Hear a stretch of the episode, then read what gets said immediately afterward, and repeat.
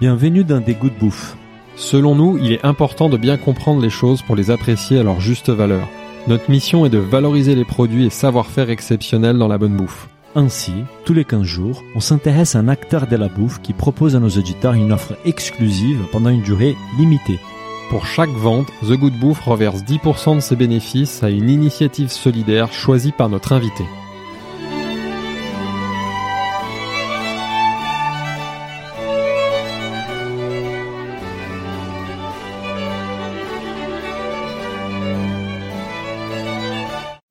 Bonjour à toutes et à tous, bienvenue dans ce nouvel épisode des Dégoûts de bouffe. Je suis comme d'habitude avec mon associé Philibert qui est un passionné des vins des Bourgognes. Bonjour Philibert. Bonjour à tous, bonjour Daniel. Alors aujourd'hui nous sommes dans un lieu magique, euh, nous sommes dans la cave d'un des plus anciens et célèbres restaurants de Paris. Certains la considèrent d'ailleurs comme la plus belle cave au monde. Euh, nous allons donc parler des vins et vins d'exception. Nous avons la chance d'être aujourd'hui avec deux chefs sommeliers qui représentent deux générations de la prestigieuse sommellerie de la Tour d'Argent. Nous sommes avec David Higway et Julien Toitou. Bonjour David, bonjour Julien. Bonjour. Bonjour. Alors, dans des goûts de bouffe, on a l'habitude de présenter une offre inédite. Aujourd'hui, il s'agit d'une sélection des six flacons d'exception issus de la cave de la Tour d'Argent. Mais avant de parler de cette incroyable sélection, on souhaiterait revenir avec vous sur l'histoire de la Tour d'Argent et surtout de la cave, puis comprendre les métiers des chefs sommeliers dans cette institution de la gastronomie française. Donc pour démarrer, David, est-ce que tu pourrais te présenter rapidement? Bon, David Ridgway, chef sommelier depuis 1981 à la Tour d'Argent jusqu'à je cède la main à Julien. Donc euh, ça fait 40 ans que je œuvre pour créer le plus belle cave du monde. Et, vous êtes arrivé dans dans la cave en 81, c'est ça? Oui. Dans la Tour d'Argent. Février 81. Euh, Moi, en fait, je, je- je faisais la remarque parce que moi, je suis né en juillet 80. Donc, en fait, vous êtes là depuis que votre... Je votre... suis là depuis Euh, avant que vous avant, soyez. avant la naissance. voilà, et ça, ça m'a fait. Ah mais je le vois de plus en plus. Mais de toute façon, ce qui est ce qui est passionnant dans notre métier, c'est de voir l'évolution des vins. Les premiers millésimes que j'ai eu la chance d'acheter, c'était des 79. Euh, j'ai vu en primeur, euh, parce que c'est le, le période aujourd'hui des primeurs de Bordeaux, les 81, les, les 82, les grands millésimes défiler. Euh, et c'est passionnant. C'est un peu comme nos enfants, c'est de le voir l'évolution et, et comment ils se, eux, ils bonifient, se bonifient avec le temps. Ouais. On va parler de tout ça. Et Julien, toi, tu es, vous êtes arrivé ici il y a... Oui, alors euh, je m'appelle Julien Touitou, donc je suis arrivé euh, à la Tour d'Argent en août 2018, donc pour euh, prendre euh, la succession de, de David dans un objectif euh, de, de transmission euh, du patrimoine euh, cave Ouais. et gastronomique. D'accord, bah ça on aura l'occasion d'y revenir. On a une question rituelle dans le podcast Business of Bouffe qu'on va aussi adapter ici dans ce podcast The Good Bouffe. C'est pourquoi la bouffe? Et dans votre cas pourquoi le vin? Comment vous êtes tombé dans cet univers? Chacun, bah, on va commencer par toi Julien. Alors euh, moi c'est un petit peu euh, à la suite de com- comment je suis arrivé dans le vin, donc j'ai suivi un cursus euh, très classique à l'école hôtelière. Ouais. donc bac technologique hôtellerie. À la fin euh, de mon cycle, euh, je ne savais pas trop où me diriger, cuisine ou salle. C'était un peu compliqué. Euh, Il y avait quand même un, un élément déclencheur, c'est que quand quand je sortais au restaurant, souvent les cartes des vins étaient présentées avec des sponsors ou ou même euh, ou bien même euh, des appellations incomplètes ou ou des millésimes euh, qui, qui n'étaient pas qui n'étaient pas écrits tout simplement. Donc j'avais envie ce sujet-là, je, je sentais donc moi je suis originaire de Clermont-Ferrand dans certains euh, restaurants de, de de la capitale auvergnate, euh, il y, a- il y avait euh, dans d'autres hein, d'ailleurs, il n'y avait pas de mention de millésime, pas de mention de, de nom du domaine, il y avait juste l'appellation, on savait pas Mhm. sur quoi on allait tomber. Donc euh, donc j'avais envie d'en apprendre davantage et savoir décrypter un peu ces cartes des vins et surtout décrypter une étiquette quand l'intitulé ne me fournissait pas les informations que, que je voulais. Donc j'ai fait une mention complémentaire sommellerie. Mhm. Alors à la différence de beaucoup d'autres, j'ai pas été piqué par le vin tout de suite. Tout s'est construit étape par étape. Euh, J'étais quelqu'un d'un petit peu introverti à l'époque, donc les dégustations m'ont permis justement, euh, quand on dégustait debout devant devant les élèves, chacun notre tour, Ouais. de, de s'exprimer, de partager un, de faire parler euh, euh, son ressenti sur un vin, le côté émotionnel, le côté euh, un petit peu euh, avant tout analytique dans Mhm. la dégustation d'un vin. Euh, donc ce qui, ça, cela était un élément déclencheur sur euh, sur plusieurs euh, sur sur du, du long terme. Super. Et, et- et toi David, comment t'es tombé dans l'univers du vin? Alors j'ai toujours aimé la bouffe, comme ouais. on dit. Ouais, mais c'est un terme qu'on aime beaucoup ici. Voilà. Étant anglais, euh, j'ai surtout aimé boire. Donc, associant les deux et en se disant comment je peux le faire sans me ruiner tout le temps, il me semblait logique que la restauration et le vin étaient euh, étaient euh, l'endroit, le truc rêvé de faire. Ouais. J'ai d'abord fait une école euh, à Londres qui s'appelle le Wine and Spirit Trust, qui, qui sert pour pour former les Master of Wines. Ouais. Euh, mais à, à nouveau, le théorie étant euh, pas forcément le, le, le plus intéressant, c'est su- plutôt sur le terrain. Euh, c'est en forgeant qu'on devient forgeron. Euh, je voulais m'approcher le plus du vin. Mon épouse étant française, elle voulait rentrer en France. On s'est dit, en, en, y- en plus à l'époque, dans les débuts des années 80, le vin c'était français. Il n'y avait pas d'autres. euh, enfin, tous les nouveaux mondes n'existaient quasiment pas. Euh, donc c'était le passion des vins et le seul endroit pour le faire c'était la France et l'idéal c'était Paris et l'idéal c'était la Tour d'Argent qui avait déjà à cette époque la réputation d'avoir la meilleure cave du monde. Et, et justement, donc tu, tu travailles à la Tour d'Argent depuis euh, 1981, donc tu connais très bien le lieu. Est-ce que tu pourrais rapidement nous rappeler les grandes dates de l'histoire du lieu magique dans lequel on est aujourd'hui? Alors bon, l'origine le Tour d'Argent 1582, Ouais, plus ou moins première fourchette Henri III. ouais, Là, c'est c'est c'est c'est le côté anecdotique. Évidemment, c'était une taverne et le vin et c'était servi en pichet. Il n'y avait pas de mise en bouteille. Euh, L'autre chose marquante de la Tour d'Argent, c'est qu'on est à côté euh, des anciens caves euh, où, où tout le vin rentrait.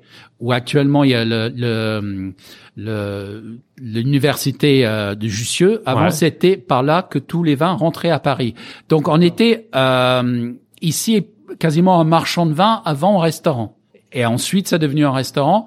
Ensuite, on a récupéré les caves du café anglais, le, le plus fameux, le plus grande cave euh, de Paris, euh, au milieu du, du milieu fin 19e. Donc, les caves sont revenues ici. Et à partir de là, euh, cave murée euh, en, en 39 euh, pour protéger des, des- de l'occupation. ouais. Et aujourd'hui, on continue dans cet esprit-là. Ce qui a fait qu'on a la chance d'avoir euh, des liens avec des vignerons depuis trois, quatre, cinq générations. Il y a des vignerons qui ont encore sort le ca- la carte de visite d'André Terrail, ça veut dire le grand-père de l'actuel propriétaire, Ouais. qui allait visiter les, les, les vignobles à l'époque en 1910. Donc on, on, on voit notre euh, historique vin. Et le lieu, c'est toujours appelé la, la, la Tour d'Argent. Là, je parle d'abord du restaurant, on Alors, parlera de la cave un petit peu après. La tour d'argent Ouais. vient de, de ce fameux tour euh, euh, qui était un tour de guet sur le- le- le- l'enceinte Philippe Auguste. Ouais. Donc les, les murs étant rebattus parce que Paris grandissait, il y avait plus besoin de ces murs.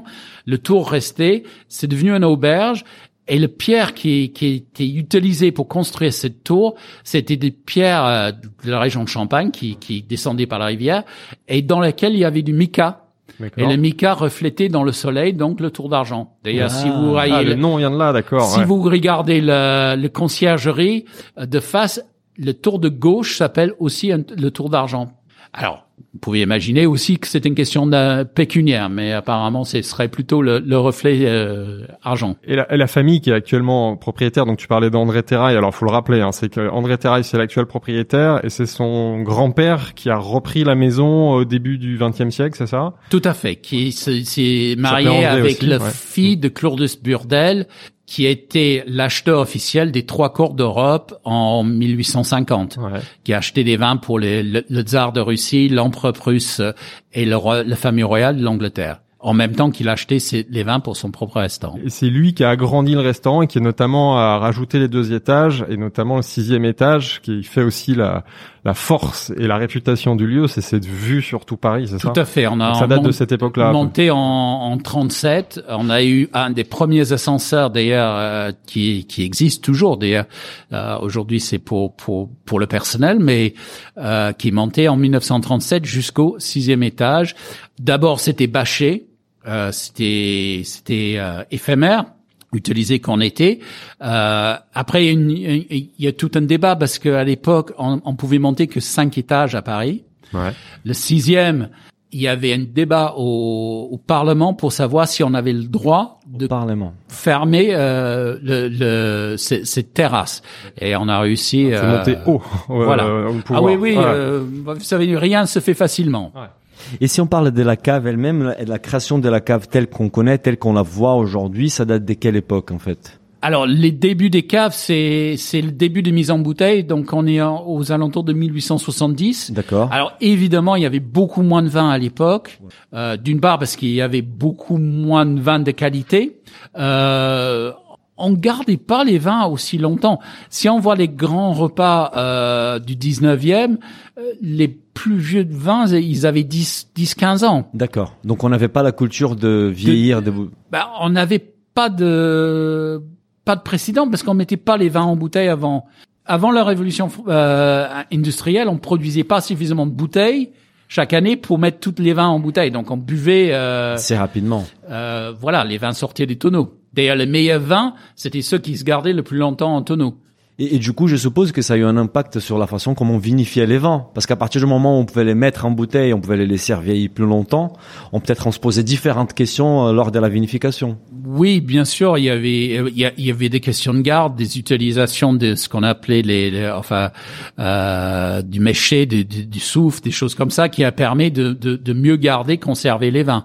Euh, et puis Bon, à l'époque, nous, on a la chance d'avoir des caves naturelles euh, qui sont naturellement fraîches, mais aujourd'hui à Paris, même ici, il faut le, les climatiser. Donc, toutes ces choses-là, euh, des, des capacités de garde n'existaient pas comme aujourd'hui.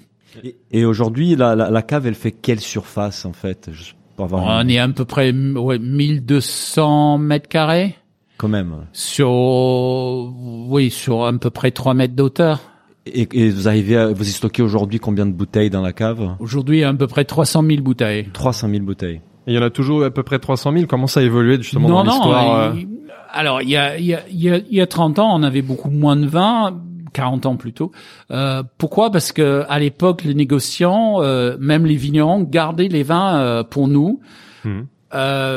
Depuis 30 ans, on a eu une telle demande pour les vins. euh, Le mondialisation du, du, du vente des vins euh, a explosé. Vous avez des marchés qui n'existaient pas. Le Chine, le Russie. Le Chine aujourd'hui est le premier devenu le premier marché pour les vins de Bordeaux. Euh, ça n'existait pas. Vous imaginez tout ce que ça fait aujourd'hui. Euh, enfin aujourd'hui, jusqu'à il il il y a deux mois, euh, les vins se vendaient très très rapidement. Donc il n'y a pas hum, les négociants avaient plus de stock, les, vignerons vendaient tout, et il fallait acheter les vins, il fallait conserver, il fallait élever. Le, le travail avant de négociant, c'était négociant éleveur. Ils élevaient les vins. Aujourd'hui, c'est à nous de faire ces parts de, de, de travail. Nous, on est devenus des éleveurs. Ce qui veut dire qu'on a des stocks euh, importants Important, pour une ouais. vente euh, relativement faible.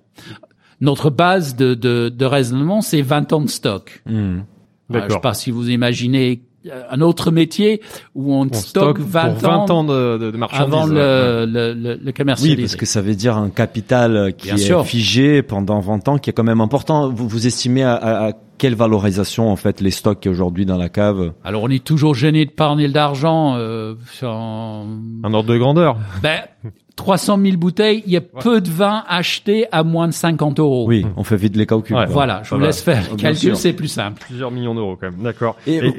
Pardon. Et, et sinon, l'organisation, comment vous faites pour euh, vous y retrouver euh, euh, par- parmi 300 000 bouteilles comme ça C'est c'est regroupé par euh, par domaine, par région, par millésime. Alors, il y a, il y a, il y a, y a- d'abord, la première chose, le, la grande différence entre 81, j'arrivais, et, et, et aujourd'hui avec Julien, Mhm. c'est que la diversité a explosé. Ouais.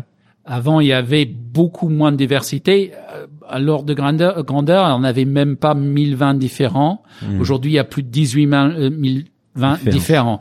Ouais. 18 000 références différentes. Euh, pardon, 20 différents, c'est pas que de, de c'est des millésimes ou c'est des domaines des millésimes, différents? Millésimes, domaines. Millésimes, ouais. Je considère Château-la-Tour, si vous avez 45 millésimes, c'est 45, 45, 20, 45, 20, 45, 20, par contre, euh, ce qui est ce qui est surtout arrivé dans les années 80 qui a permis cette évolution, c'est l'informatique, sans sûr. lequel on n'aurait pas pu euh, avant. En, moi, je me souviens, tout était noté sur des petites fiches et écrit à la main. Dans Ouais. des cahiers. on avait ouais, trois mois de retard sur les stocks. Aujourd'hui, aujourd- euh, l'instantané, on a le stock euh, qui, qui est en cave. Si, est- si aujourd'hui, ouais. par exemple, il y a un client qui demande un château Lafitte 72, euh, tu tapes dans une base de données, elle te dit exactement où ça se situe dans la Voilà. cave. Sauf qu'on espère de pas avoir du 72 parce qu'il est très mauvais millésime. Ah, pardon. perdu. t'as joué, t'as essayé, t'as perdu. mais, mais 71, 70, on peut le trouver. ouais. Bah, c'est super. 75 si vous voulez. Mais c'est clair que ça change votre vie parce que sinon avant, un, voilà. un vent, euh, ça pourrait prendre une demi-heure à les trouver dans la Tout cave. à fait. Et ça, ça, c'est une grande différence. Et aujourd'hui, l'autre différence, c'est qu'on n'a jamais fait aussi bon en France. On n'a jamais fait autant de bons vins. Mhm. Tous les régions de France produisent des bons vins. Euh, récemment, Julien est allé chercher des vins, euh, beaucoup de vins dans les Jura, Oui. chose qui n'existait pas il y a, il y a Oui. 30 ans. Euh, les, les, les vignerons se, se passionnent eux-mêmes pour faire du qualité. Donc ça, ça a beaucoup changé. Mhm. Donc ça fait qu'on a une diversité beaucoup plus importante qu'autrefois. Et je vous ai posé la question avant de- d'enregistrer, en fait, si vous aviez des vins euh, vinifiés d'une façon un peu naturelle, on va dire, euh, c'est qu'aujourd'hui on appelle les vins nature, mais les vins vinifiés avec la moindre intervention possible. Et, et vous avez, vous m'avez dit quelque chose qui m'a surpris. J'aimerais bien que qu'on Ben, reprenne on a cette conversation. toujours eu une passion pour ça. On est euh, par les premiers à être passionnés par la biodynamie. On a, je travaillais sur des œuvres sur des biodynamies, des, des écrits. Euh, c'est clair que pour pour certains c'est du mystique, mais on voit le résultat. Ce qui compte pour nous, c'est d'abord le résultat. Mais moins on met des, des produits chimiques quelque part, mieux c'est pour pour la planète et donc pour nous On est d'accord. quand on voit les euh, certains traitements aujourd'hui dans les vignes, euh, ça fait peur. Donc de boire les vins. Mhm. Ouais, quand on voit les équipements des vignerons. Tout à fait. euh, On voit les cosmonautes qui, qui va dans les combinaison, vignes ouais, en- on est en les- d'accord. en- pour éviter, et on sait que c'est cancérigène. Donc moins il y a de ces produits, mieux ça, mieux on se porte. Mais on a toujours été passionné de ça. Mhm. Il y a il y a il y a 40 ans, il y avait déjà, enfin il y a 50 ans. Si on voit les, les travaux de Steiner en, en Autriche, euh, ça remonte à, au, au milieu du 19e. Donc Mhm. et c'est important. Euh, et je pense que c'est c'est l'arrivée du, du, du vigneron d'aujourd'hui. C'est le vigneron, c'est pas le vinificateur qui décide aujourd'hui. Les, les grands vins se fait par des vignerons aujourd'hui. Et c'est peut-être ça l'évolution et, ouais. du Mhm. métier. En même temps, je comprends que si euh, il y a une maladie qui arrive dans une vigne, euh, l'odium, mildiou, quelque un champignon qui va tuer votre récolte, vous êtes obligé de, de, de traiter, de faire quelque chose. Vous pouvez pas laisser euh, mourir euh, à la fois votre votre domaine et, et, et, et vos vignes. On est d'accord.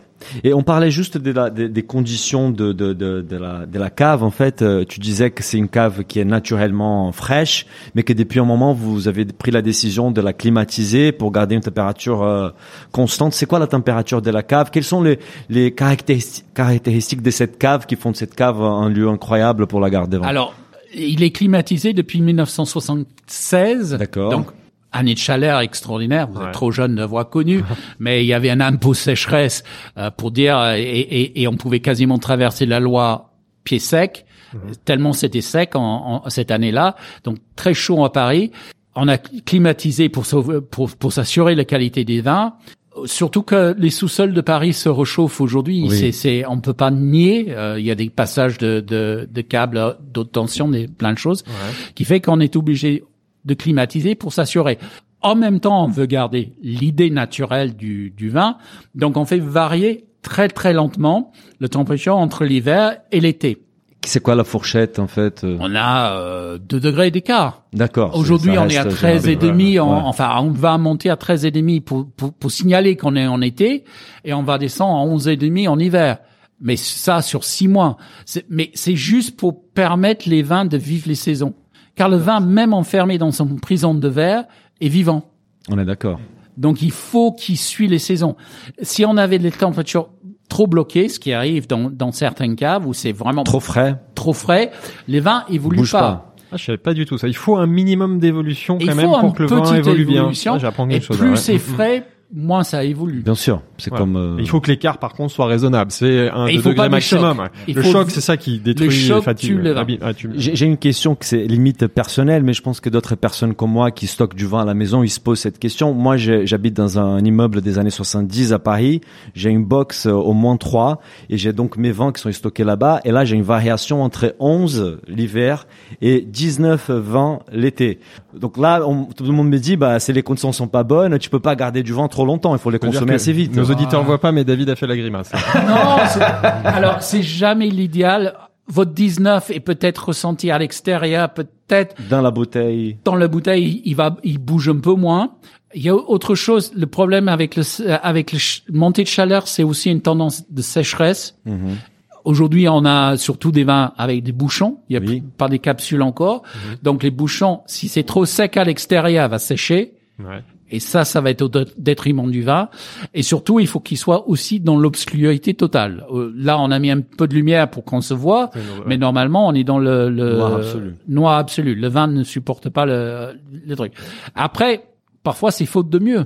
Oui. Euh, Confirme Daniel. Ouais, et j'ai des résultats parfois. En fait, je disais à des potes, j'ai des résultats parfois avec des vins qui sont pas non plus des vins spectaculaires, qu'au fur de deux ans, euh, suite à deux ans dans ma cave avec ces conditions qui sont inattendues, bah les résultats finissent par être bons parce que j'ai Oui, bien cuisiné sûr. les vins, Bien il est sûr. devenu quelque chose de différent. et, et ils évoluent peut-être un tout petit peu plus vite. Mhm. Euh, je dis, il y a un problème parfois de, de- que ça devient un peu asséchant, Mhm. mais ça aussi avec l'aération revient souvent.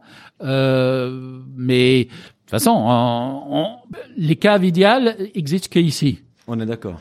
Nulle part ailleurs. on a fait, on, on a mis tout en œuvre. On a réfléchi à ça. Les murs sont, sont en, en pierre, donc euh, et il y a une hygrométrie de 80%.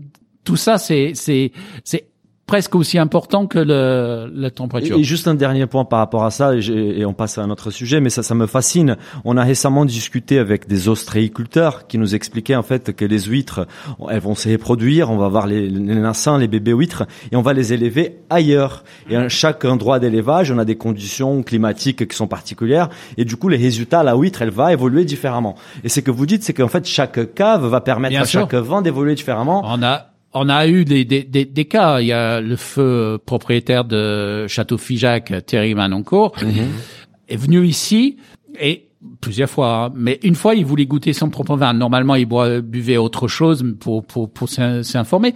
Il voulait boire son propre vin. Il a pris une Figeac 70 et il était étonné de la fraîcheur de son Figeac, son propre vin chez nous, par rapport à le, Ouais. le vin stocké chez lui. C'est ça qui est fou. ouais. Ouais. On connaissait l'impact du terroir, mais euh, il y a aussi en effet l'impact de la conservation et de l'élevage. Ouais. Mais des vins qui ont fait trois fois le tour du monde n'ont pas le même goût euh, que qu'un vin qui est resté. euh, et, et le vin, le voyage est, est- est important pour un vin. Le, le- le vin, comme pour nous d'ailleurs. Avant, à l'époque, on voyageait nous, euh, c'est plus le cas. Mais man- euh, si jamais ça revient, le- les jeunes voyagent beaucoup mieux que les vieux. Moi, je, je viens dans la catégorie vieux maintenant. Je, je me rends compte. Je pars au Japon, je, je, je prends deux jours pour récupérer. Avant, euh, en, en une heure, j'allais euh, boire des bières et, et- et manger des sushis. C'est pareil pour les vins alors. Et c'est un peu la même chose. Les vins voyagent beaucoup mieux jeunes. C'est pour ça que nous, on a cette chance d'avoir la, la- la place pour stocker les vins. Aujourd'hui, on préfère faire rentrer les vins jeunes, Ouais, vous achetez directement au domaine quand ils sont jeunes. jeunes, et on fait élever ici plutôt que faire voyager les vins plus tard. J'ai une question qui m'obsède depuis qu'on est ici, c'est quelle est la, la, la, la bouteille la plus ancienne ou le plus vieux millésime qu'on peut trouver dans votre cave? Alors, je dirais, c'était, c'était, ce fut, alors, Elle y est plus là. cognac, cognac, Ah, cognac. 1788. Quand même. 1788 Ouh là là, c'est quelle maison? Euh, quel, euh, C'est un fine clos de griffier. D'accord. Donc, euh, l'année avant le, la Révolution. Ouais. On peut dire les derniers cognacs royalistes, presque. Et à côté de ça, les vins, maintenant, malheureusement, c'est 1858, je crois. Mais c'est quelle euh, Euh, Il y a du Quel gros domaine? La rose. Ouais. Euh, mais c'est- avant, on avait un 1811 Lafitte, mais année de la comète, malheureusement, un caviste euh, mal intentionné, enfin, Ah ouais? un accident bête avec l'échelle. Ah Non. Comme dans les, les- comme Non, dans non. les films de, de, de Buster Keaton, Ah euh, hop, on tourne l'échelle et la bouteille euh, qui était derrière vous. Ouais. euh, mais mais vous euh, parlez c'est là étant dit, on a eu peur en arrivant Ouais, parce ouais. qu'on a vu de, ça failli nous on a arriver. vu des Riesling qui étaient un peu Je fais pas le malin. inclinés comme ça. J'ai très peur pour le départ tout à l'heure. D'ailleurs, je ferai attention. Mais, mais ces vents-là, ces vieux millésimes, ce sont des œuvres euh, que vous gardez, euh, c'est des pièces des musées. On, on- ah non, mais on Est-ce les qu'il y a un intérêt à consommer Bien ces, ces sûr, vents-là on les vend encore, euh, Ah, malheureusement trop souvent parce que Oui. parce que ils sont limités euh, dans le temps et, et chaque bouteille qui part, c'est c'est c'est un crève-cœur, c'est une dernière Je qui suppose. c'est c'est c'est une dernière qui part. Enfin bon, maintenant c'est c'est Julien qui qui va qui qui a cette ça. ouais. qui, a, qui a cette souci, mais euh, oui, les gens faisait le tour du monde pour boire ce genre de choses qui qui qui sont uniques. Alors on boit pas de la même façon qu'on boit en 2015 ou en 2016 aujourd'hui. On boit avec j'espère avec un certain respect, euh, en pensant que pour le sauvegarder, euh, oui, il y a eu euh, 39-45, mais avant ça, il y avait 14-18. Il y avait même euh, le, le franco-prusse euh, en 1870. Donc, on a sauvegardé pendant toutes ces périodes-là ces vins pour pour pour pour pour le plaisir de d'en dire ah c'est c'est extraordinaire. Et j'ai très envie aussi de vous poser la question à chacun quels quels sont, quelle est la bouteille dont vous êtes le plus fier, Julien, toi, depuis que tu es arrivé ici? Alors la, la bouteille qui m'a le plus fier, je ne sais pas, mais qui m'a procuré le plus d'émotions, c'est pas plus tard qu'il y a cinq mois, c'était euh, Châteaubriand 1959. Ouais. C'était euh, un vin euh, Ouais, ouais. exceptionnel, d'une d'une grande élégance, délicatesse. On perdait le caractère parfois euh, un petit peu sec et austère de certains grands Bordeaux sur les jeunes millésimes ou Ouais. des bouches un petit peu saturantes, voire denses. Mhm. Euh, ça nous remet d'accord en fait sur un point, c'est que euh, quoi qu'on puisse en dire, Bordeaux reste euh, vraiment un, un très très grand vignoble de France. Ouais. Euh, C'était vraiment euh, explosif en bouche, à finale très salivante, qui demandait euh, l'appel du deuxième verre euh, très facilement. Malheureusement, on peut pas se servir dans les bouteilles des clients. Ouais, parce que là justement, tu, tu- on est d'accord, tu la dégustes euh, à l'occasion d'un- du service, c'est-à-dire c'est tu, tu la, tu vu qu'en plus c'est un- une, une vieille bouteille, tu la goûtes pour vérifier que voilà. Donc c'est comme ça que tu goûtes et que tu donc euh, Ouais, tout et tu découvres C'est une, quoi, une un grande fond de émotion. verre, quoi. C'est, Ouais, ça dépasse pas les les 2 centilitres, hein, vraiment. euh, voilà. Après, nous, euh, dans notre métier de sommelier, ce qui est important, c'est aussi de contrôler la qualité du vin, de savoir si le vin peut être euh, euh, apte à, à la consommation. Mais l'intérêt euh, réside, l'intérêt réel réside dans l'apprentissage aussi du vin. On a on a tout un chapitre en fait sur les métiers de, des sommeliers et on va y revenir. Juste avant, on a une dernière question sur sur la cave elle-même. C'est qu'il y a quand même des anecdotes de l'histoire. Je pense qu'on pourrait passer ici toute la, journée à parler de ça. Mais il y a une en particulier qui qui qui, qui nous a attiré l'attention. Surtout, euh, on, lisait un, un bouquin qui s'appelle La guerre et les vents. Où ils font référence en fait à Claude Terrail que euh, pendant la Seconde Guerre mondiale est venu en courant à la cave pour l'améliorer, pour protéger des Allemands. David, est-ce que tu pourrais nous raconter un peu cette, euh, cet épisode de l'histoire de la cave? Alors Claude Terray euh, était aviateur au début de la guerre. Il était euh, pilote de chasse. Il était basé à Bron, près de Lyon. Ouais. Donc, le, on- il, il suivait la- l'avancée des Allemands. Il se dit qu'il n'y avait pas de choix. Il fallait qu'il reprend un avion euh, donc de chasse. Euh, il a volé juste euh, à Paris. Il a posé à Orly.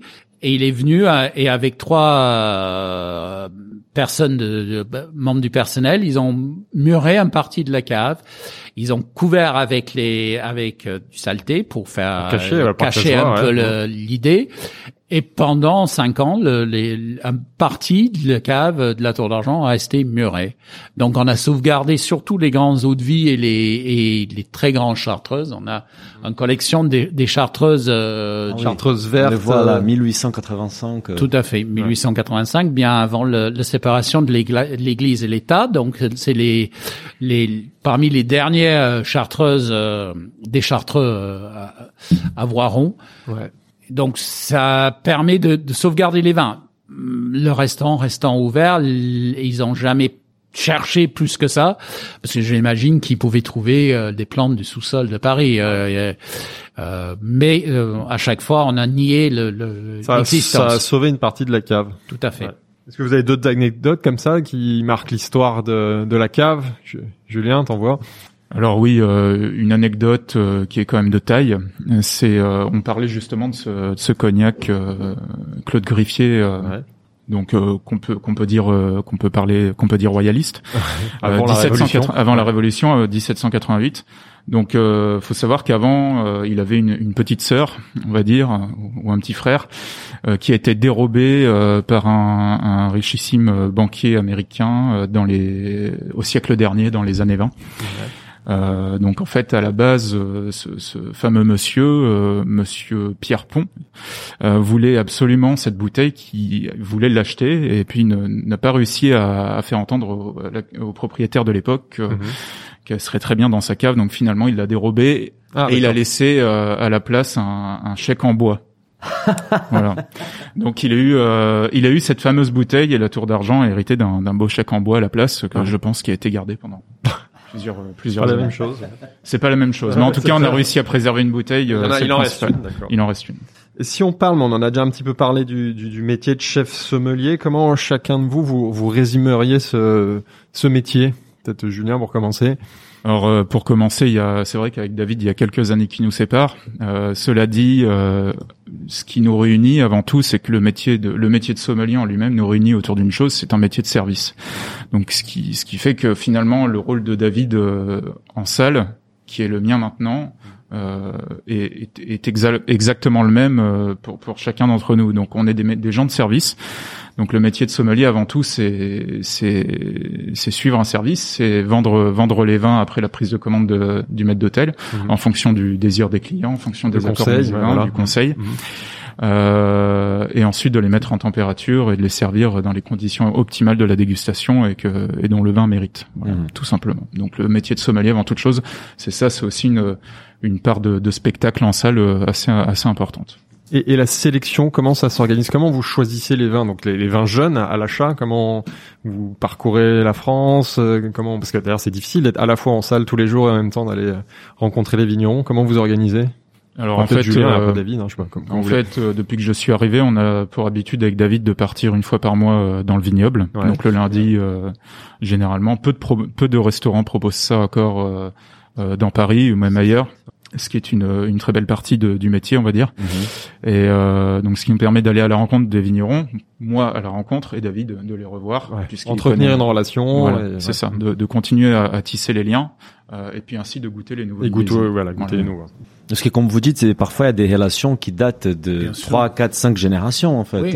Ouais, moi, j'ai eu de la chance de débuter ici en, en 81 avec un monsieur euh, Louis Orizé qui était euh, un des fondateurs de, des appellations contrôlées Mhm. et inspecteur général des appellations euh, contrôlées euh, et, et grande poète. Et on a euh, et un des premiers œnologues euh, en France d'ailleurs. D'accord. Et en, moi, j'ai voyagé avec lui. Je me déplaçais euh, pendant une semaine dans chaque vignoble en France. Et lui déjà me présentait les petits-fils des gens que lui il connaissait. Et aujourd'hui, moi, je me retrouve avec les petits-fils des gens que dans que t'as quasiment six Ouais. générations de, de, de, de- devant nous. Et c'est ça qui est fabuleux. Car pour nous, l'achat du vin, c'est un achat dans le temps. On achète un, un- on, on va commencer à acheter les 2019 aujourd'hui, voire les 2018. Mais on sait très bien qu'ils seront à proposer à la vente que dans 10 ou 15 ans. Ça c'est énorme. Donc, euh, il faut, il faut être convaincu sur la capacité de garde. Et la meilleure façon, c'est d'avoir un historique dans un domaine. Quand vous allez dans un domaine et vous goûtez le jeu- dernier millésime, vous pouvez être impressionné. Mais ce qui est intéressant, c'est de goûter de ce qui se faisait il y a dix ans. Peut-être ils font meilleur aujourd'hui, mais la base de terroir, la base des, des vignes est- est- était déjà là il y a, il y a dix ans. Donc ça, c'est très important. Et en même temps, c'est important pour nous de suivre des générations. Alors jusqu'à aujourd'hui, en général, les jeunes font mieux que les vieux. Mais il y a des exceptions. Il y a des, des, des successions dans des domaines où les jeunes sont moins passionnés, moins travailleurs, moins euh, moins enclins de faire du qualité. Et ça, il faut dire, hop, ça c'est fini, on veut plus de chez, chez eux et, et chercher ceux qui où le jeune arrive. Alors malheureusement, les très grands terroirs et, et le vin quand même est un produit de terroir sont souvent euh, dans les mêmes familles depuis très longtemps. Et c'est très difficile de trouver des, des, des jeunes, des, un petit jeune qui fait du chambertin, enfin un nouveau qui existe pas réellement parce que les domaines sont là déjà depuis euh, depuis plus de 100 ans. Donc on, on va chercher, mais parfois il y a un domaine qui va qui qui va éclore dans dans ces ces, ces choses-là. Parfois les les les parents faisaient moins bien, ils avaient pas envie et ils- ils profitaient de la facilité d'une appellation pour vendre et aujourd'hui les jeunes reprennent. Mais voilà. Tu, tu disais aussi que qu'en fait avant il y avait moins de références. Aujourd'hui, vous travaillez avec plus des vignerons, plus des domaines. Comment vous faites pour sélectionner des nouveaux, de nouvelles domaines qui arrivent, qui font, qui, qui arrivent au sein de la On cave essaie d'aller les rendre visite déjà, Mhm. parce que je pense que on a toujours dire qu'il y a, il y a, on disait toujours qu'il y a une signature bachique. Il y a l'homme est un reflet de son vin ou la femme, d'ailleurs de plus en plus de, de, de, de femmes vignerons aujourd'hui. Et on le voit, euh, un, un vigneron jovial crée un vin jovial, euh, plus soyeux, euh, souriant. Euh, des, des, des, un vigneron euh, plus plus têtu, plus plus plus fermé, va créer un vin plus fermé. C'est c'est c'est paradoxal, mais mais enfin c'est assez logique parce que la façon qu'il travaille va refléter le vin. Euh, donc ça c'est très important. Il faut faut se rendre compte du- des gens parce que comme Julien a dit, on est des témoins, on est on, on, on est partie relais du vigneron vers le consommateur final. Donc notre idée c'est c'est c'est de pouvoir expliquer comment les gens travaillent et c'est en voyant travailler travaillant qu'on peut imaginer le vin, enfin on peut imaginer comment il va faire. Parce qu'on vous raconte plein de choses de l'extérieur, mais quand vous êtes sur place, quand vous voyez les vignes, comment ils sont traités, quand vous voyez les, qualités, les propriétés d'une cave, c'est un grand reflet du, du, du qualité du vin. Ça donne de la matière et ça permet justement de comprendre un peu mieux comment il va évoluer. Parce que c'est une question qu'on se posait, c'est comment vous faites justement pour euh, pour savoir à quel moment le vin est prêt et qu'il a son apogée. C'est justement en s'inspirant de l'histoire des autres oui, vins du il y a même aussi domaine. une question de Il y dégustation. a la dégustation, mais j'imagine Oh. que vous dégustez pas tout- tous les Mais on mois un échantillon. Beaucoup, Ouais. beaucoup. Ouais. On déguste sur place, donc dans les caves des, des vignerons. Et en général, on déguste les vins jeunes, mais on- ils sont souvent ravis de nous faire déguster quelque Des chose un peu plus plus plus vieux. Euh, et puis, on, il y a y a un feeling au bout d'un certain moment. Au bout d'un certain nombre d'années, on, on, on- ressent des, des choses. Parfois, c'est compliqué à expliquer en soi. Euh, Il y a plus à- à des sensations, des feelings que des que, que des saveurs ou des parfums. Ouais. Euh, il y a une texture, il y a plein de choses qui qui qui euh, qui sont subjectives et on se rend compte euh, euh, du vin. Il y a aussi une logique. Hein. Nous, on a une tendance à dire, allez, moins de 50 dans l'esprit des vins qu'on fait, on, on les sert pas. Euh, L'apogée arrive souvent dans notre qualité du vin vers 10 ans, euh, et cet apogée va durer euh, une vingtaine d'années. Ah, quand même. Donc on a un plateau euh, pendant 20 ans et, et, et après, selon les millésimes, parce qu'on a vu les millésimes naître. En général, on est on est dans les vignes au moment des, des vendanges, donc on se rend compte.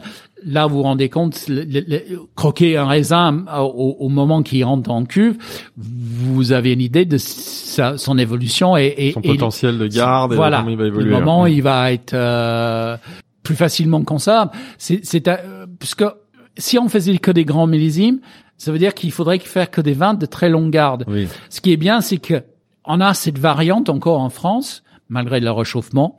On a cette variante entre des millésimes. On a des millésimes plus plus acides, plus frais, plus légers, plus puissants.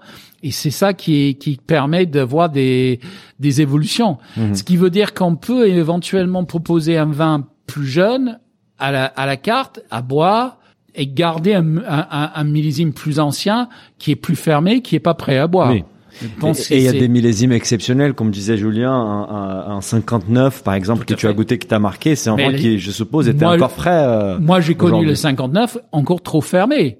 On avait fait un, un grand dîner, euh, de- un grand dîner en 82 avec que des 59, euh, et l'Aubryon était encore très très euh, très tannique. Et j'ai encore une question par rapport à ça. Tu parlais des éléments subjectifs, euh, des feelings lors de la dégustation. Et moi, je m'intéresse beaucoup à tout ce qui est démarche euh, des vins nature, biodynamie, etc. Et j'ai découvert récemment les calendriers lunaires pour la dégustation. Genre des jours Bien où sûr. ils indiquent que c'est le vin il est plus ouvert ou plus fermé, les jours racines, Mais- les jours fleurs. Est-ce que ça, ça, ça d'une part, mais même ne reste que la pression atmosphérique. Mhm.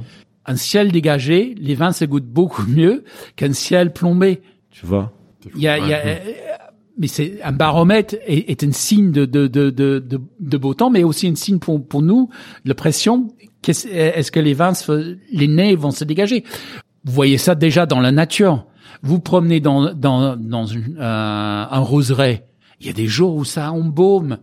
Le lendemain, il y a rien. Mhm. Mais vous regardez le ciel, c'est c'est c'est c'est c'est clair. hein. Si c'est couvert, ça sent beaucoup moins que c'est quand c'est c'est dégagé. ouais. Et et c'est pareil. Il y a il y a des jours fleurs, il y a des jours euh, enfin où ça pousse, les lunes, tout ça, ça a un, une importance. On, on, sait déjà que ça a une importance sur les cheveux. Euh, il y, a plein de choses qu'on on met pas en, en, en phase. Après, on n'a pas toujours un choix pour déguster. Bien sûr. Pour boire. On a, on a un entrecôte. Il est là, il faut, faut, faut trouver la bouteille qui va avec.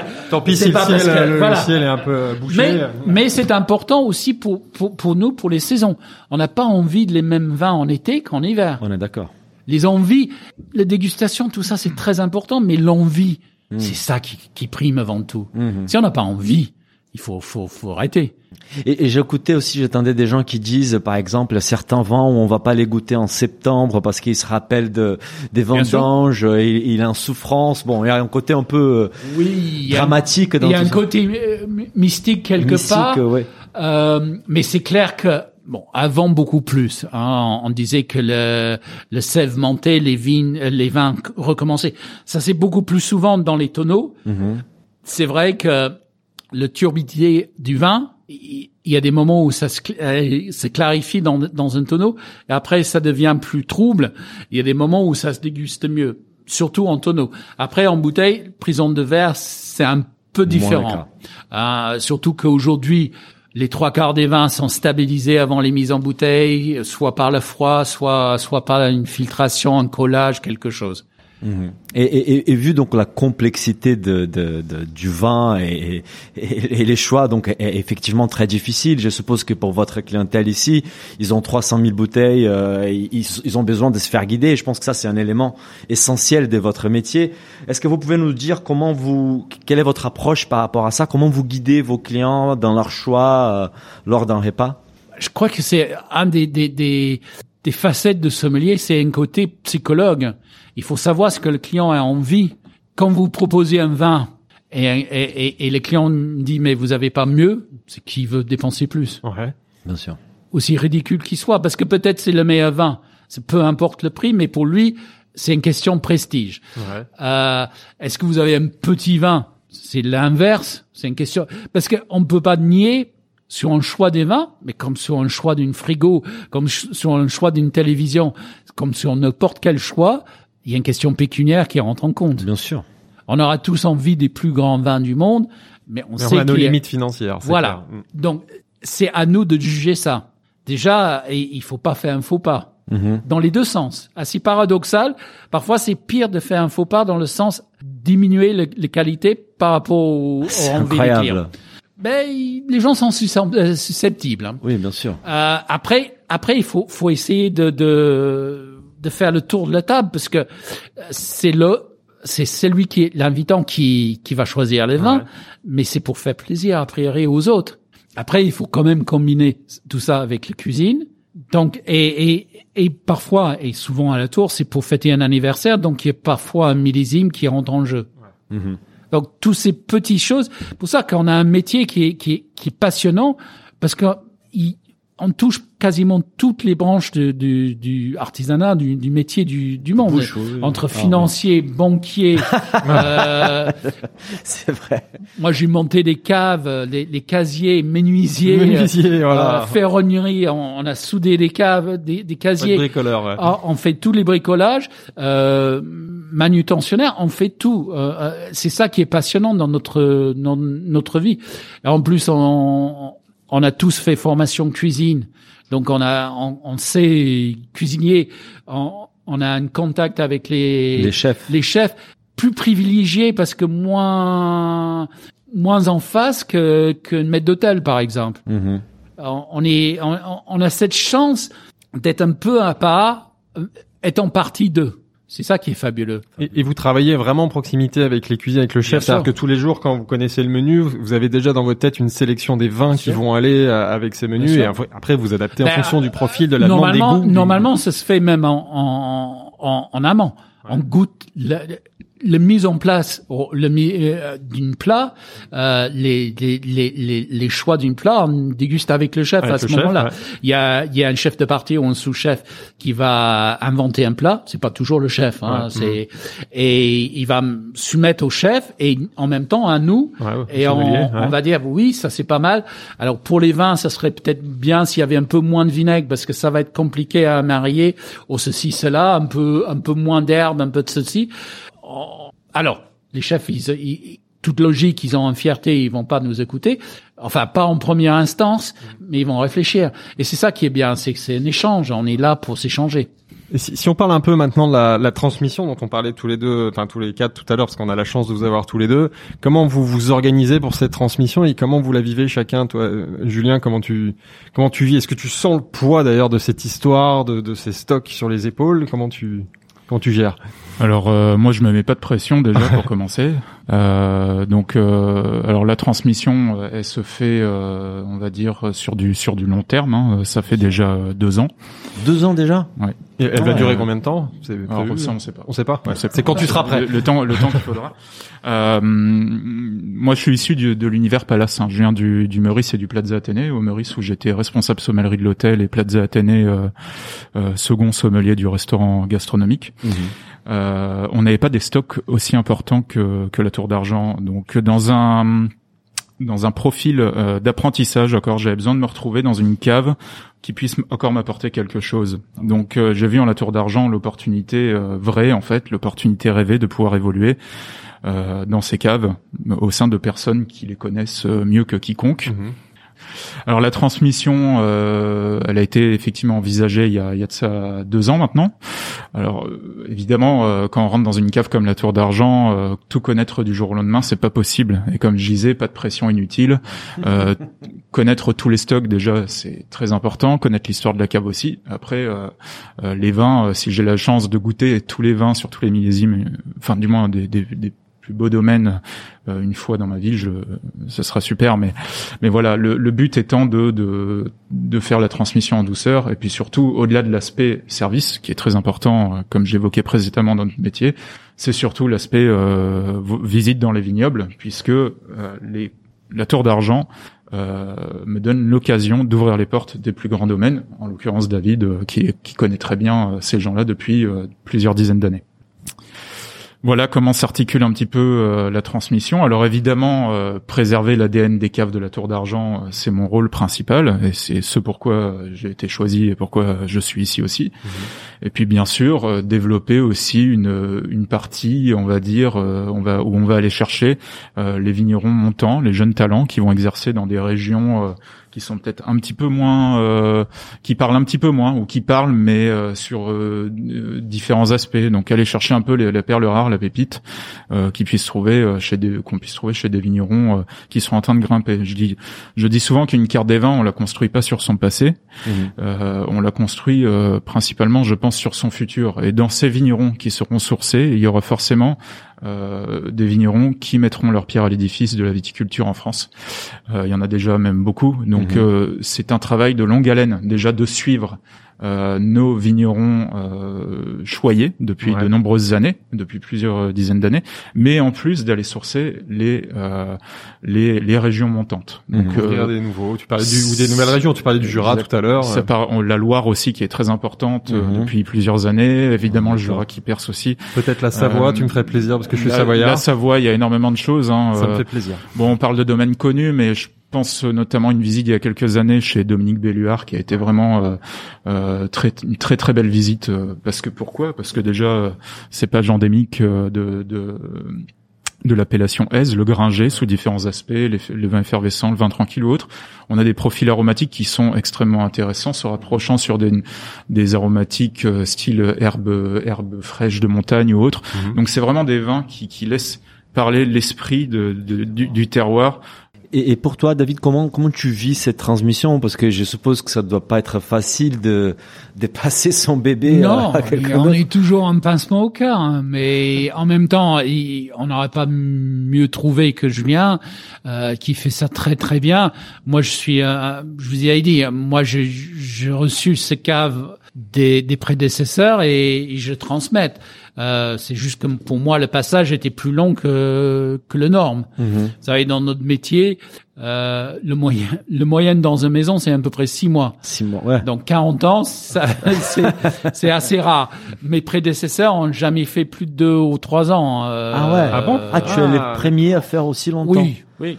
Ah, parce Ah, que mais j'ai moi- chef sommelier de 30 ans, 30 ans. Non, pas du tout. D'accord. C'est très rare. C'est très rare. Euh, Pas ici. Hein. D'accord. oui, je sais pas si c'est bien ou mal. Moi, j'ai vu ça à long terme parce que j'avais envie de créer, et voir évoluer le. Parce que j'étais tellement impressionné des premiers vins que je goûtais, des vins jeunes, que j'avais dès, dès, oh, dès 81, 82, j'avais envie de les voir dans 30 ou 40 ans. Donc, c'est le seul moyen. Ah oui. C'est euh, si on vrai, avait un, machine à remonter le temps, ça aurait été plus simple. Euh, on pouvait imaginer ça quelque part comme un manque euh, d'ambition, mais en même temps, euh, j'ai eu plein d'offres, hein, des possibilités de- d'acheter des vins pour des supermarchés, pour des, des grands groupes, des, des trucs comme ça. Pas C'est- pareil. C'est non, c'est pas la même passion. Et je pense que l'avantage des sommeliers, c'est qu'on voit vraiment le- le, euh, l'aboutissement du vin. Tous les jours, on voit le, le plaisir que ça peut apporter. Euh, moi, de voir des, les, les, le- les yeux qui brillent d'un client, c'est c'est fabuleux. Oui. Euh, de sentir qu'on a donné du plaisir à travers du vin, euh, c'est très important. Oui, et et c'est qu'on comprend, surtout dans votre cadre avec cette cave-là, c'est que votre métier n'est pas euh, que de sélectionner et acheter ces vins, mais c'est de les élever. Bien sûr. Et donc vous êtes euh, presque une continuation en fait de la du processus de vinification en fait. Ah ben c'est un pas important euh, l- et, et quasiment unique dans, le, dans cet esprit-là. Je viens de parler tout à l'heure des, des, des palaces, que ce soit le, le, le, le Plazac, Maurice, Georges V. Ils ont des belles caves, mais à peine un an de stock. Hmm. Euh, je veux dire, ils achètent, il faut qu'ils soient revendus les vins. C'est c'est c'est une rotation permanente. Euh, bon, c'est c'est c'est souvent un peu dommage. C'est pas juste euh, qu'on aime bien les vins vieux. Euh, on n'est pas fada. Moi, j'adore aussi les, les, les vins sur le fruit, sur le jeunesse. Mais d'obtenir cette complexité, quand on parle des, des grands vins français, on parle des vins de terroir. Le terroir, ça vient avec le temps. C'est pas immédiat. L'immédiat, c'est le fruit. L'immédiat, c'est les, les, les fleurs. Le terroir, ça vient avec le temps. Donc, il faut donner du temps au temps. Malheureusement, dans notre époque, euh, aujourd'hui, c'est c'est c'est plus possible. Le temps au temps n'existe plus. On voit euh, parler du, du passage de, de témoin avec Julien. Les domaines, c'est très important notre rapport avec des domaines. Euh, moi, je l'ai dit tout à l'heure en parlant de Louis Horizé, ces, ces introductions dans des domaines, des domaines aujourd'hui que le monde entier veut arracher, qui pouvaient vendre dix fois leur production, le fait qu'on a un certain euh, euh, lien avec nous permet de sauvegarder nos ce qu'on appelle les allocations. Moi, il y a 40 ans, j'allais dans des domaines les plus prestigieux euh, de la Bourgogne et j'achetais ce que je voulais. Aujourd'hui, on vous envoie une fois par an votre allocation de tant de bouteilles. Ouais, et- vous avez droit à quelques bouteilles. Voilà. ouais, c'est ça. Hum. mais au moins, on a toujours droit. Hmm. Parce que les palaces, souvent, aussi grands qu'ils soient, aussi fortunés qu'ils soient, ils ont même pas ces allocations. Aux six ans, ils sont en deuxième ou troisième main, donc ils payent beaucoup plus cher. S'ils payent beaucoup plus cher, le consommateur final, client, va payer beaucoup plus cher. Le fait que nous, on est en première ligne, première tranche, on achète ces vins le moins cher possible, veut dire qu'on peut ensuite les, les, les rétrocéder au plus près du, du, du prix juste. Alors, dans The Good Bouffe, on, on demande à nos invités de, de créer une offre exclusive pour nos, nos auditeurs. Alors, dans votre cas, qu'est-ce que vous nous proposez? Est-ce que vous pouvez nous en dire plus sur cette offre de six flacons euh, de, de la Tour d'Argent? Julien, non, Mm, ouais, oui. ouais, mais c'est- c'est c'est une sélection qui qui couvre un partie de la France déjà. Euh, enfin, la France prestige en même temps. Ce sont des vins de prestige. On a cherché. euh, alors notre faiblesse va toujours pour la Bourgogne. Ouais, ça, ça, c'est- ça s'est vu dans la sélection. Il y a un Histo- peu plus de Bourgogne que d'autres euh, historiquement, on a toujours été très proche à la Bourgogne. Mhm. Et on disait toujours euh, le canard.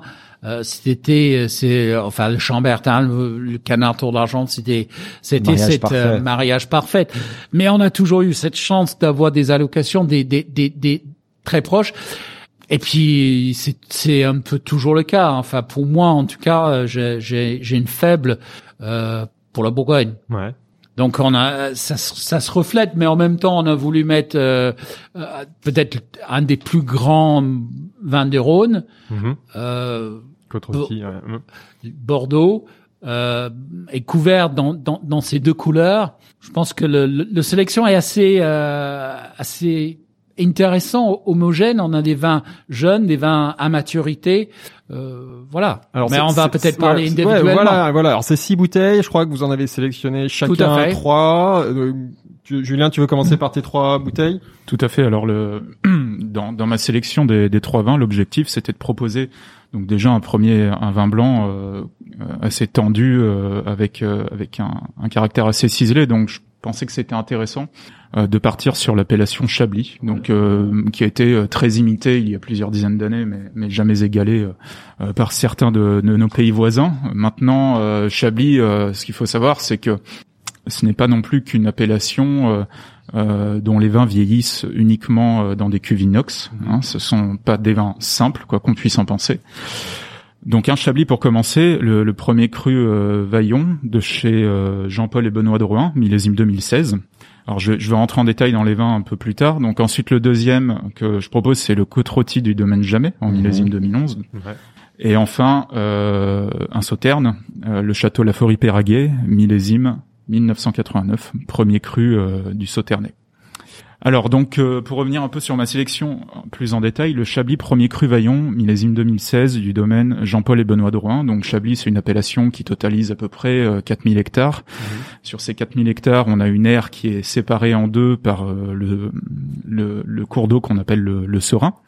Donc rive gauche, rive droite. Chablis, qu'est-ce qui est intéressant à Chablis? Alors, donc ce sont des sols euh, très très très anciens euh, qui ont qui ont composé euh, l'ère du Jurassique. On va retrouver des, des, des petits fossiles qu'on appelle aussi euh, les Exogira virgula. C'est petit- C'est pointu c'est c'est assez pointu. largué, hein, déjà, mais en fait, non, dans, dans l'esprit de, de Chablis, donc ces, ces petits fossiles vont conférer la sapidité au vin, sa Ouais. droiture et, et son côté sur le fil. C'est que ça très Ça- hein, mais ça, on, ça, on peut retrouver aussi dans d'autres régions. Tout à fait. En Champagne, même en Loire. Et Tout on- à fait. Après, ce qui, ce qui joue aussi, c'est les influences euh, climatiques. Donc, euh, il est évident que l'influence climatique euh, euh, de, par exemple, du pays nantais euh, va être différente que celle de Chablis. Et pourtant, on trouve aussi des sols très cristallins là-bas. Alors, Chablis, donc Jean-Paul et Benoît Drouin. Donc, Benoît Drouin qui est à- aux commandes du domaine avec son père depuis 1999. Donc là, c'est une transmission qui est bien plus longue euh, que celle de que David et la ans. mienne. Donc, c'est ça aussi un peu l'idée, hein, la manière de vigneron, on, trans- on on se transmet les, les rôles. Euh, donc euh, millésime 2016 qui était peu généreux en termes de quantité pardon qui était peu généreux mais en termes de qualité euh, de vin qui était euh, qui était ma foi de très de, de très beaux jus. Mhm. Donc le but étant de- d'aller chercher un vin homogène avec du relief et puis surtout le côté très traçant de Chablis. Donc en fait, on va pas chercher l'originalité d'un euh, de dans, dans ce Chablis, mais plutôt aller chercher quelque chose euh, d'extrêmement dynamique, frais et puis zesté aussi avec des notes de, de citron. Et, et ce qui prédomine aussi, c'est le côté empyromatique, caillou frotté, très propre à l'appellation. preuve Dans s'il en fallait que tu connais très bien tes vins. hein. Ouais.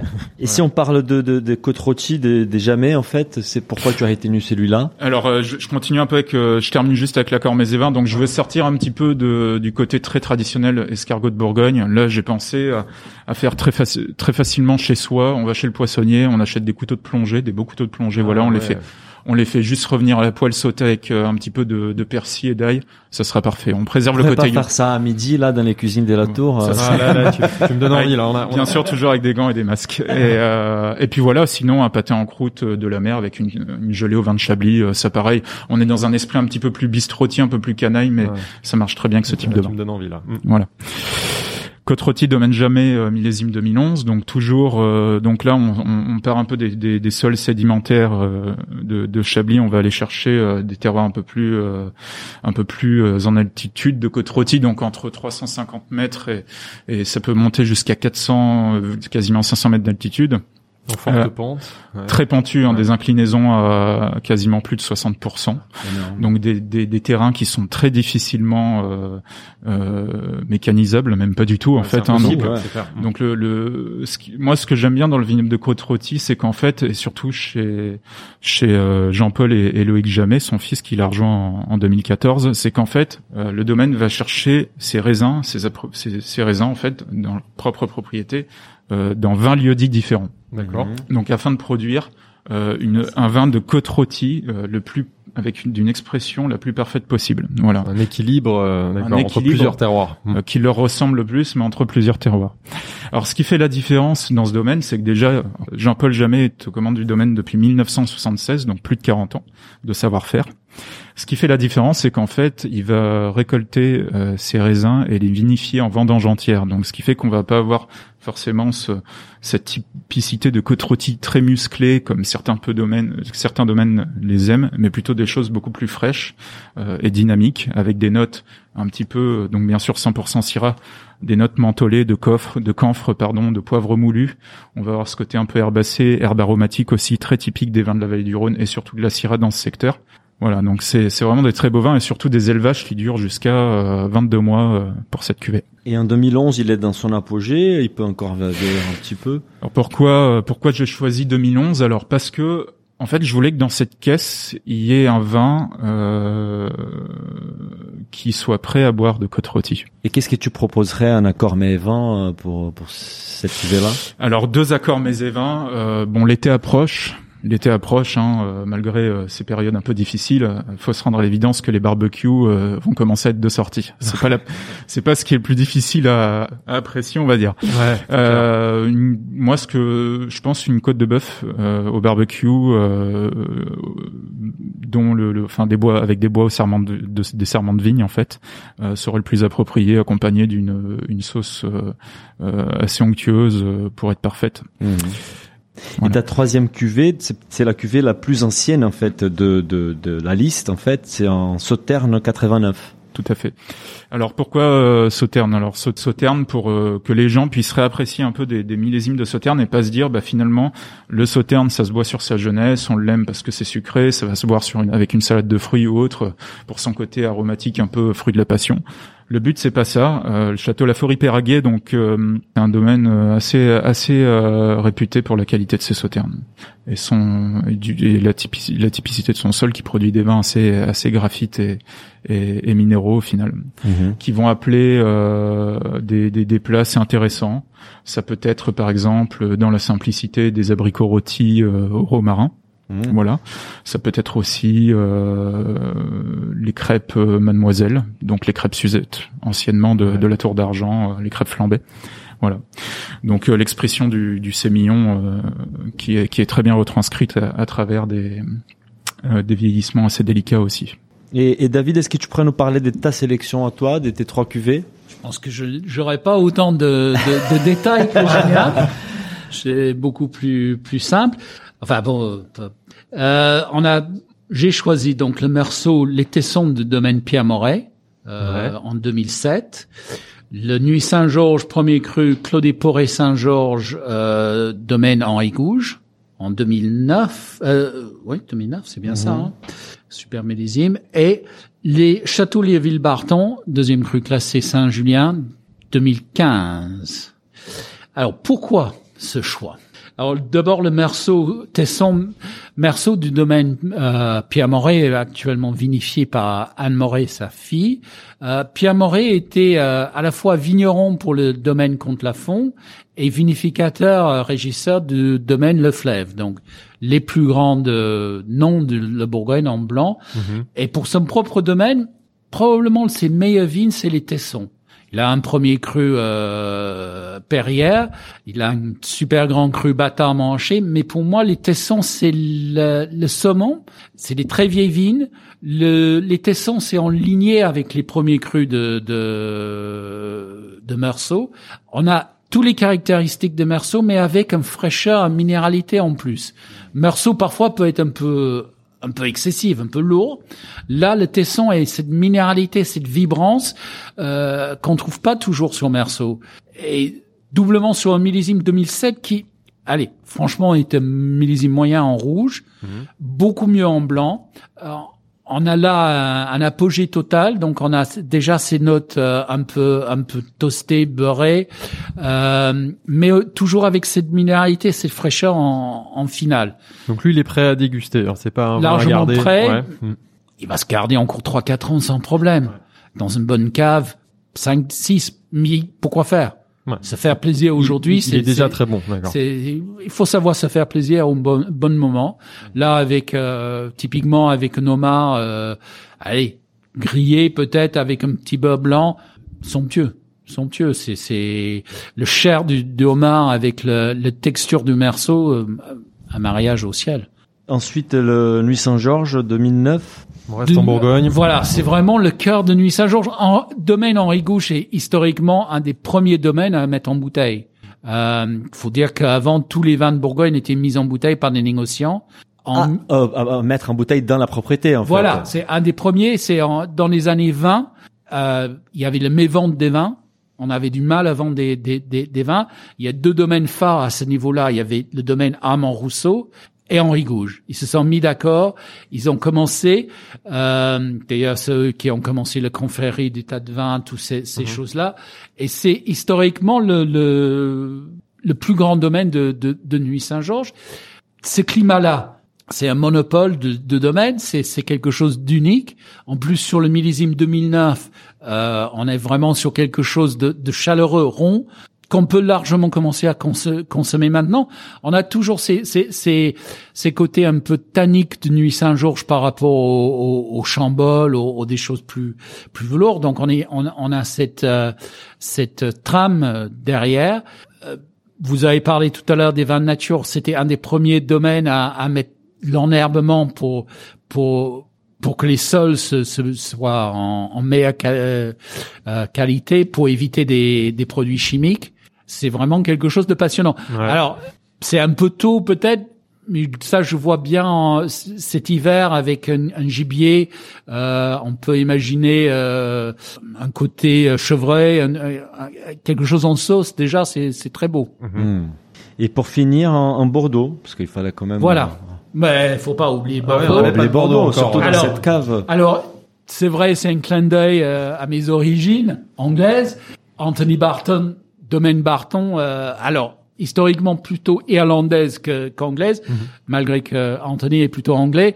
Euh, C'est un domaine, enfin c'est un château, un, un vignoble de cœur euh, personnel, mais c'est aussi Saint-Julien. Saint-Julien, je pense que si on devait montrer à un extraterrestre que c'est Bordeaux, on prendrait Saint-Julien comme exemple. C'est la typicité de Bordeaux. C'est tout ce qu'on cherche en Bordeaux. C'est cet équilibre, ce fraîcheur, ce côté salivant euh, qui donne envie. C'est ce que les Anglais appelaient clarette avant euh, avant le temps. C'est c'est ni trop puissant ni trop lourd, mais avec une persistance euh, exemplaire. Pour moi, c'est c'est l'idéal. Alors 2015, c'est un peu jeune. On peut commencer à le, le boire aujourd'hui, mais on peut largement le mettre de côté pendant dix ans. hein. Il n'y a pas de souci. d'accord. C'est Ouais, 2015, c'était un millésime. c'est euh, un chaud. millésime Ouais, exceptionnel. ouais, ouais. C'est c'est le millésime euh, jusque là de la décennie. Ouais, je peux dire de la décennie parce que euh, bon, il y avait 2010. Neuf, non? Bah, sur le décennie, non. Ouais, pas- pas Le- la décennie, non, as raison, bien sûr, bien sûr. Même 10, si on inclut dans le milli- décennie, c'était bon, mais je pense 15 est meilleur. 16 est très bon. 18, très bon aussi. 19, c'est pas mal. Beaucoup de fraîcheur, mais 15, c'est vraiment, pour moi, euh, sur ces domaines, c'est, c'est vraiment super bien réussi. Euh, euh, je vous dis, pour moi, c'est un peu trop pour le consommer. Si on doit le consommer, effectivement, euh, sur des grillades, sur des viandes, sur un agneau tout simplement rôti, très bien, mais encore mieux si on peut le On garder peut le 10 garder ans. encore un peu. Et ce qui est important de souligner dans cette sélection, en fait, c'est aussi la, la, la traçabilité. Ça veut dire que ces bouteilles-là, elles ont quitté les domaines euh, euh, à suite à mise en bouteille et elles ont été stockées ici depuis et elles n'ont pas bougé. Je pense que c'est même en amont de ça. C'est le sélection faite. Si c'est- ces domaines, si on parle avec nos cœurs, c'est parce que c'est des domaines qu'on connaît très bien, qu'on a l'habitude de, de, de fréquenter, qu'on a goûté. C'est c'est c'est c'est des coups de cœur. C'est pas juste une choix du vin. Hyper Euh, chaque chaque euh, chaque bouteille a une personnalité. Dit on, on parle le dernier Anthony Barton. Euh, c'est des matchs de rugby chez lui au, au château. Oui, t'as l'air de le Euh, connaître. euh, voilà, c'est le, le roseraie euh, devant le château qui est, qui, qui est parmi les plus beaux roseraies euh, privés. C'est c'est c'est des choses comme ça. Alors c'est anecdotique les roses, sauf que si Bordeaux existe aujourd'hui, c'est qu'en bout de chaque grande vigne, on a mis des roses. pour prévenir du, du mildiou. Donc tout ça, ça, ça a une importance. Chaque petit détail fait qu'on a des grands vins. Et c'est ces petits détails qui nous on connaît et qu'on veut transmettre. C'est super. Et, et, juste pour que le, les, nos, nos, auditeurs y comprennent aussi, donc euh, la, les bouteilles elles vont être présentées dans une caisse en bois, que, la tour d'argent, donc qui est produit à Bonn, je crois cette Tout caisse. Tout à fait. Bon, le, le, le fait qu'il soit produit à Bonn n'est pas forcément la qualité, sauf que c'est les mêmes fabricants pour les plus grands domaines euh, bourguignons. C'est des, des, caisses en bois euh, épaisses euh, vraiment d'une qualité euh, exceptionnelle d'ailleurs. Mm -hmm. hein, tout est main. Euh, chaque bouteille est enveloppée dans sa, sa paillasson. individuellement. individuellement, c'est c'est c'est la même méthode que Romane Conti on nous expliquait voilà, par rapport à que tous les grands domaines. Que tous les grands domaines en Bourgogne. Voilà, c'est c'est c'est c'est comme ça, ça. Enfin, pour nous, le vin, c'est son écrin est aussi important presque. C'est pour, pour, pour nous, on, on fait un cadeau avec ouais, ces vins. C'est clair. Et, et, surtout après avoir vécu autant de temps dans cette cave et d'être élevé dans cette cave, ça serait dommage de, de les envoyer et prendre des risques bêtes sur l'envoi. Et d'ailleurs, vous nous montriez tout à l'heure la caisse avec les avec les différentes bouteilles. On voyait que chaque bouteille, comme toutes les bouteilles de la cave, portait le, porte le sceau de la de la tour d'argent pour montrer qu'elles ont bien été sélectionnées et qu'elles ont vieilli euh, dans vos murs. Bah, je pense qu'on a fait les tours. Je voudrais vous, vous remercier d'abord de, pour votre temps, euh, de nous avoir fait les tours de la cave. On est, pour moi, c'est une journée inoubliable. J'espère qu'on a réussi à transmettre cette émotion à nos auditeurs aussi. Da Daniel m'en parle depuis un an à peu près de ah cette ouais, visite de la rêve. cave. je vais, je vais m'organiser pour qu'on enregistre un deuxième. Hein, oui, je sais bien. On va trouver des prétextes, ça, ça manque pas ici. Euh, on voudrait remercier bah, vous deux, euh, David, Julien, merci beaucoup. André Terrail qui nous a qui nous a proposé de, de bah, cette offre inédite, à, à, Virginie de la communication qui nous a aidé à mettre ça en place, et à Yannick aussi, directeur général de la Tour. Euh, et voilà, j'espère que. Ben, merci à vous. Euh, j'espère que vous n'avez pas pris froid dans les caves. Non, d'accord. je, je, je, viens au, bout de, au, au, bout de quelques temps, euh, 12-13 degrés, ça. Je viens des montagnes, j'ai l'habitude du froid, ça me dérange pas. Mais en tout cas, c'était un très très bon moment et on a beaucoup de chance d'avoir pu enregistrer ce podcast au milieu des, au milieu de la cave. Merci à tous les deux. Malgré merci les beaucoup. masques. Oui, malgré, malgré les masques, j'espère que beaucoup. ça s'est pas trop entendu. Au revoir, merci. Merci. Au revoir. On espère que cet épisode vous a plu. Toutes les infos sur cette offre sont disponibles sur les sites desgoodbouffe.com. À, à, très, bientôt. bientôt.